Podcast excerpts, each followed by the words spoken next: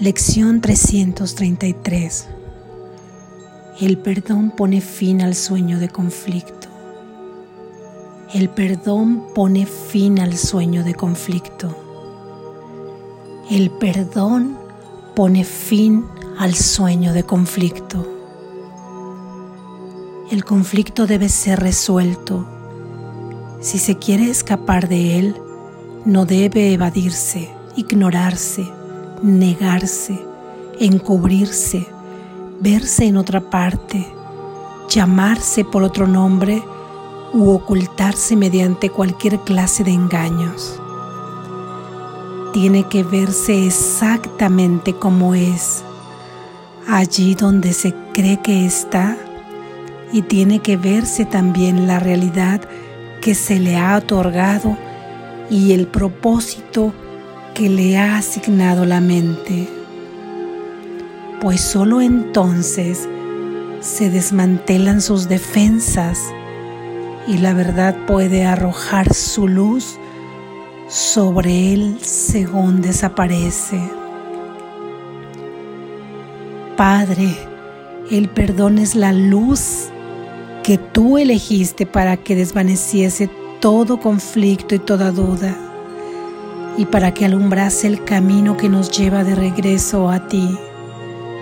Ninguna otra luz puede dar fin a nuestro sueño malvado. Ninguna otra luz puede salvar al mundo, pues dicha luz es lo único que jamás ha de fallar, ya que es el regalo que se le ha hecho a tu Hijo bien amado ya que es el regalo que le has hecho a tu Hijo bien amado. Amén. Reflexión.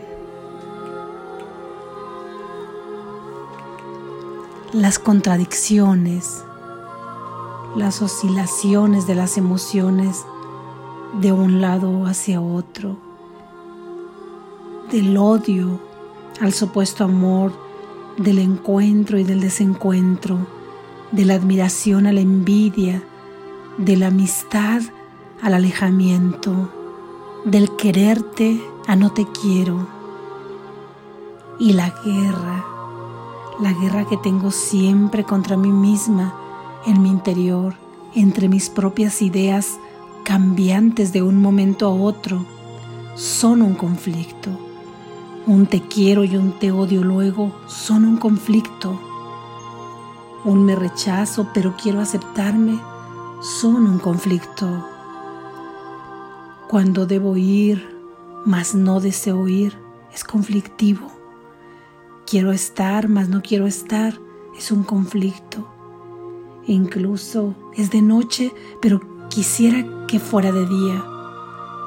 O es frío y quiero que esté cálido qué sensaciones tan estresantes resultan de todo el tiempo estar conviviendo con ellas, de estar todo el tiempo en conflicto. Lo esencial de este conflicto es reconocer que se tiene, reconocer que se piensa y que se siente el camino del perdón conllevará siempre a tener que ser honestos. La honestidad es decirme a mí mismo, a mí misma, qué estoy sintiendo, aun y cuando sea una emoción o un sentimiento no bien visto por la moral de una institución religiosa o por la propia sociedad debo llamar a esa emoción por el nombre que aquí se le ha asignado.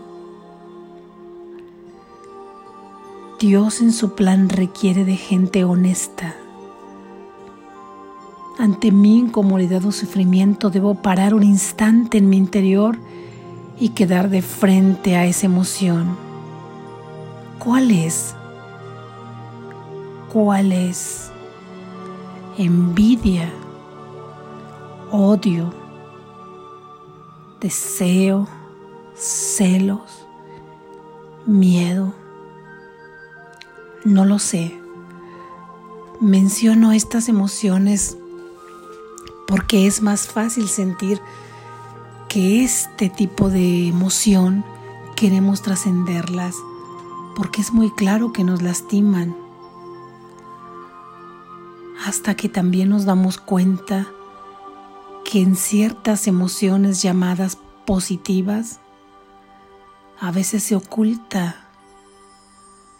un sentimiento muy profundo. Como ejemplo, depender de halagos o lisonjas para pensar que tengo un valor. O la aparente dicha y buen humor de una fiesta o una salida o un exceso de compras para finalmente llegar a mi espacio donde estoy solo o sola y darme cuenta del profundo vacío que siento, del profundo vacío que siento. O quizá entretenerme con una relación a que le he otorgado la obligación de hacerme feliz para encontrarme otra vez al estar sola con un vacío y con una dependencia en mi hermano o en mi hermana. No obstante, una emoción positiva también debe perdonarse porque lleva oculta toda una dependencia al exterior y hacia los demás y una fragilidad para mutarse al otro polo. Queremos perdonarlas para tener experiencias de verdad, no negativas ni positivas, sino experiencias de mi ser, de quién soy realmente, de plenitud, de eternidad, de llenura del amor perfecto.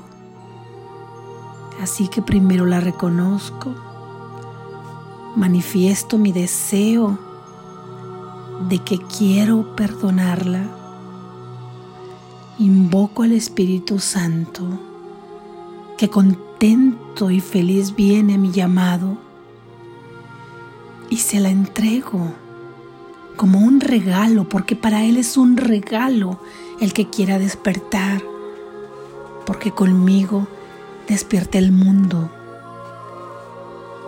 y se completa la unidad de nuestro Padre. Una vez que le entrego la emoción al Espíritu Santo, Él la conduce por el camino de la expiación, donde será llevada a un juicio que siempre, que siempre culminará declarándola inexistente y a ti inocente. Entonces podrás sustituir el pensamiento erróneo que te condujo a vivir tal emoción por un pensamiento de verdad. Sé que a veces será imposible o más que imposible llevar este proceso interior porque la trepidación del momento no lo permitirá. Entonces bastará con que invoques el nombre de Dios y tu deseo de perdonar para que la ayuda llegue a ti.